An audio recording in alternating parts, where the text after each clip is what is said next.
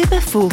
Avec Gilles Geyser, pasteur et éducateur spécialisé qui a grandi aux côtés de sa sœur handicapée. Je pense que c'est aussi euh, en elle qu'on a vu les plus grands changements. Ça lui arrivait d'avoir des, crises de colère. Et puis euh, ceux qui connaissent le monde du handicap savent que tout d'un coup, ben, toutes les barrières qui font que normalement le comportement il reste raisonnable, là elles sont plus là. Et quand il y avait ça qui se passait, elle allait dans sa chambre au bout d'un moment, on l'entendait prier, elle ressortait, c'était plus la même. Puis elle nous, elle nous disait, c'est bon, voilà. Parce que la réalité d'un Dieu qui aime et qui accepte et qui donne des forces et qui fait penser autrement et qui, et qui remet aussi un petit peu les choses, euh, allez, un petit peu sur les rails. Je sais pas comment. Elle, nous a jamais expliqué qu'est-ce qui se passe dans son cœur, mais, mais, mais on savait que ça avait été touché. C'est pas faux vous a été proposé par Parole.fm.